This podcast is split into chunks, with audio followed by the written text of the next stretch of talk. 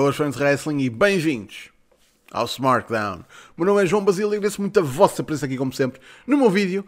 E bem, voltando ao nosso horário normal, tivemos uma pequena paragem para o Money in the Bank, mas vamos lá então continuar as nossas análises aos títulos. E desta vez entramos na main roster da WWE, começamos pelo SmackDown.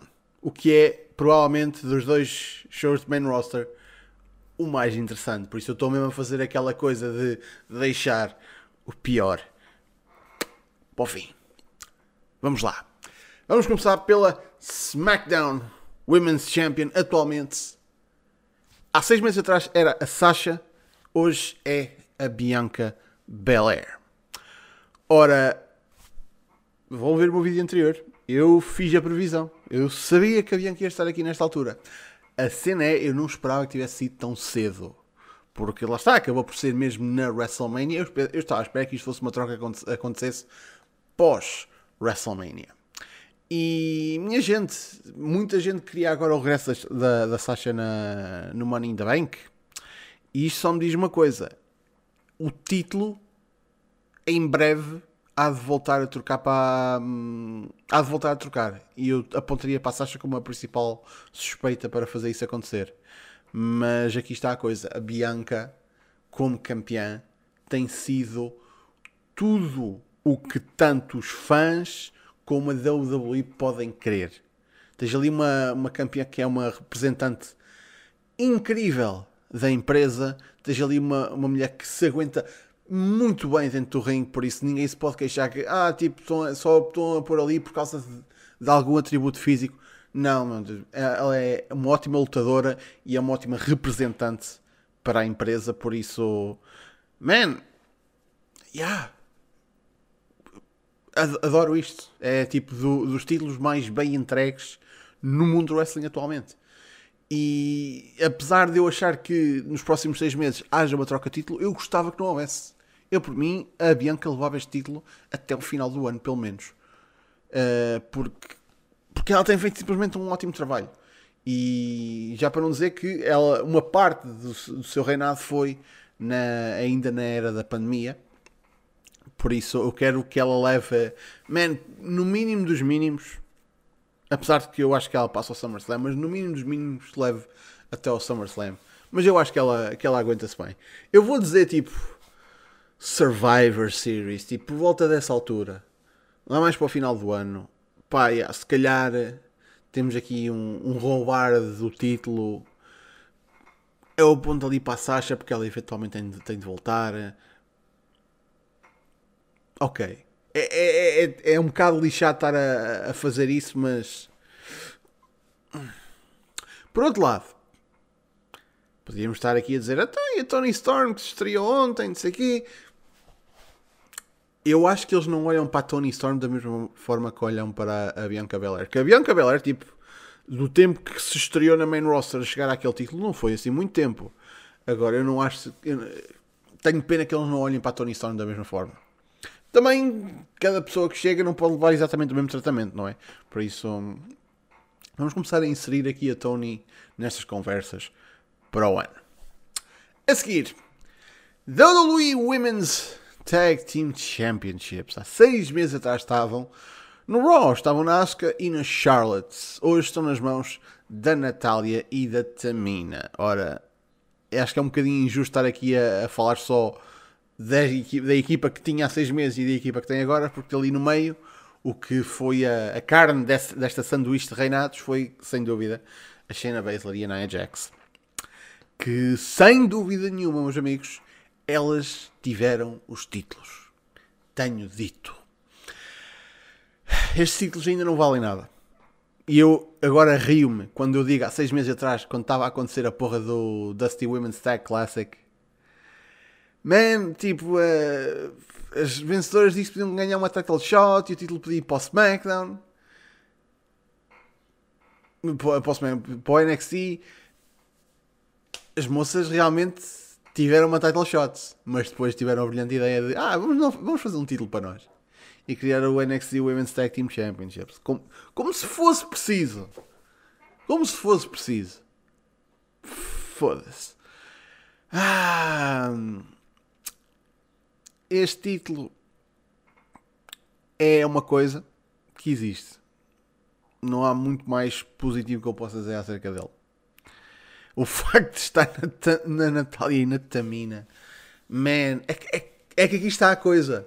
A partir da, da segunda ou terceira vez que metem um, um, um microfone à frente da Tamina e ela, tipo, não, não é dar uma má prova, tipo, engasga-se e, tipo, tropeça-se toda uma pessoa já começaria a pensar que se calhar não se punha um microfone à frente dela, se calhar deixava-se a Natália falar. Que também não é como se ela fosse tipo a melhor cena no mundo nas promos, mas ao menos prontos.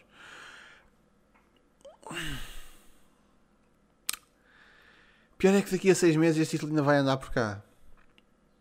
É uma pena do caralho, mas vai. Pá, e se eu há seis meses atrás não conseguia prever a equipa de Natália Tamina agora serem campeãs, porque foi uma equipa tipo que apareceu do meio do nada. Ah, pá, daqui a seis meses, sei lá, vai ser outra equipa que aparece do nada e se tornam campeões. Pode ser tipo, olha, como aconteceu há seis meses atrás, vai ser uma dupla campeã contender. Fuck it, seja, mas desta vez em vez de ser no Raw, é no SmackDown. Ou pode ser outra vez no Raw. Man, não sei, eu acho este título tão desnecessário. Da maneira que ele está a ser usado. Se ainda fosse mesmo um WWE Championship no sentido em que andava pelas, pelas marcas todas e se tivesse andado pelo NXT, era uma coisa. Agora assim, tipo, ah, é, é o título tag femininos da main roster. Yeah, nota-se a importância que eles têm. Enfim, a seguir, Intercontinental Championship há seis meses atrás. Estava no Big E, hoje está no Apollo Cruise. Ora, bem, o Big E agora tem a mala de Money in the Bank, por isso eu acho que podemos dizer que ele safou no, no fim disto tudo. Uh, o Apollo Cruise é uma aposta que eu acho que é interessante. Eu acho que era uma reinvenção que a reinvenção que ele teve foi absolutamente necessária. Uh, e eu sei que há muito pessoal que goza um bocado com aquilo. Eu acho que, que existe ali suficiente para uma pessoa se agarrar para, uma pessoa estar tipo, ok, eu deixo-me levar por isto, tudo bem, vamos, vamos aqui aceitar isto. Uh, o Commander Aziz foi uma boa, uma boa adição, só acho que o gear que ele usa é estúpido. Um, daqui a seis meses o Apollo Cruz não é campeão, mas não é por culpa dele, não é porque tipo, ah, daqui a seis meses vão parar de apostar nele ou algo assim. Não, acho que este título está, apesar de ser um título que anda mais pela roça. Foi a mesma coisa que eu disse há seis meses atrás. O título intercontinental pode e deve ser um título que anda um bocadinho mais. Já não estamos na época em que o título intercontinental era o título do work rate. Longe disso. Por isso, mais vale fazer isto um título que possa andar um bocadinho mais uh, por outros lutadores. Pá, eu vou dizer que daqui a seis meses a Terra no. Pá, para não dizer outra vez o Sami Zayn, ou para dizer assim alguém tipo mais óbvio. Pá, vamos dizer. Uh, olhando assim para a roster, que é um bocadinho complicado, assim, top of my head. O Corbin. Eu, eu agora estou a pensar, eu tinha dado esta, esta previsão há seis meses atrás. Mas agora as circunstâncias são completamente diferentes para o Corbin. E por muito que eu não seja fã dele, a storyline do Corbin todo tipo lixado da vida e lixado pela vida, man, daqui a seis meses o Corbin pode ser tipo das personagens mais interessantes da WWE. Se eles fizerem isto bem. Por isso, eu, eu estou até capaz de dizer que daqui a seis meses até vou querer ver o Corbin campeão depois de, desta viagem que ele vai ter agora, todo pobre ou caralho que lá está, WWE Superstar pobre. É assim que as coisas funcionam, claramente. Man, eu só sinto é que este título, uh, neste momento no Apollo está bem, nos próximos seis meses tem a de viajar um bocadinho. Talvez mais até do que uma só troca de título. Vamos só deixar por aqui. SmackDown Tag Team Championships há seis meses atrás estavam no Dolph Ziggler e no Robert Roode, them Dirty Dogs, e agora estão nos Usos. Ora, também tivemos o reinado do, dos Mysterios, claro, durou dois mesitos. Pá, nesta altura os Usos são a equipa da divisão Tag Team. E não é por serem a melhor equipa. Também são, mas não é só por isso. Os Usos são a equipa da divisão Tag Team porque são a equipa que está mais em cima, está mais uh, elevada em termos de importância. Porquê? Porque estão envolvidos numa storyline topo, nomeadamente a situação do Roman Reigns. Por isso, a partir do momento em que tens eh, uma tag team envolvida nisso, obviamente que eles são os, os candidatos principais a serem bons campeões. E Man, o Ray e o Dominic foi giro para a estatística, né? Primeira equipa pai e filho a tornarem-se Tag Champions. Boa da fixe. A partir de, de, certa altura, tipo, eu, eu, comecei a dizer nas minhas antevisões, eu disse na, na antevisão do Money in the Bank, man. Mais cedo ou mais tarde a troca de título ia acontecer para os Jusos. E aconteceu. Final, e aconteceu logo, ótimo, porreiro. Agora, a cena é, os Jusos terem os títulos não faz com que a divisão Tag Team de repente tipo, suba de nível. Aliás, os Jusos terem os títulos até mostram o quão grande o gap está entre eles e a próxima equipa de relevância que eu diria que é os Street Profits. Por isso, yeah. É, é, é um bocadinho complicado. Daqui a seis meses eles ainda são campeões. Eu vou dizer que sim, só mesmo porque. Ah, porque não? Porque não? Sinceramente. Há outra equipa que venha aí. Eu queria equipas que subissem do NXT, mas não parece que eles estejam muito com vontade de fazer isso. Deixem o título estar nos justos também seja, os outros destroem uma equipa de, mês a mês e it's all good in the hood.